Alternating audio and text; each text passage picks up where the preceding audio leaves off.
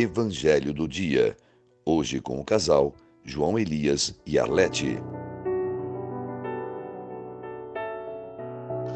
Olá, bom dia, paz e bem. É sempre muito bom estarmos juntos e principalmente quando o motivo que nos favorece o nosso encontro seja o nosso Deus.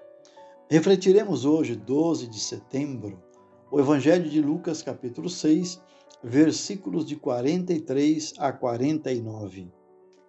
Como nos é familiar o Evangelho de hoje? Frequentemente nos deparamos com comentários que retratam essa passagem.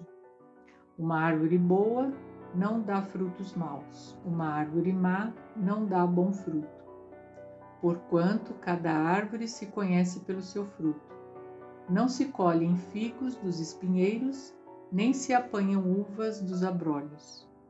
O homem bom tira coisas boas do bom tesouro do seu coração, e o homem mau tira coisas más do seu mau tesouro, porque a boca fala daquilo de que o coração está cheio. Se quiser conhecer uma pessoa, é só observar ela como reage diante de uma alteração do seu estado emocional. Porque neste momento, a sua verdade é revelada. É o que está dentro do seu coração, suas crenças, seus valores e sua verdade nua e crua.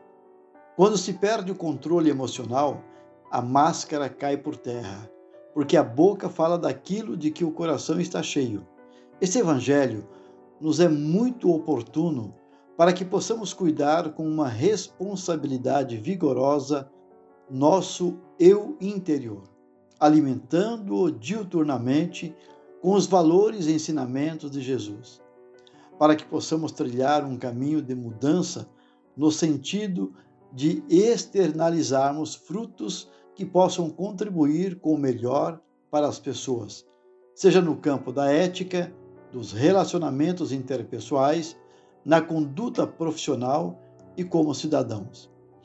Talvez um bom termômetro para uma autoanálise é observarmos mais como agimos nas nossas relações interpessoais e como reagimos diante das pessoas que discordam das nossas posições.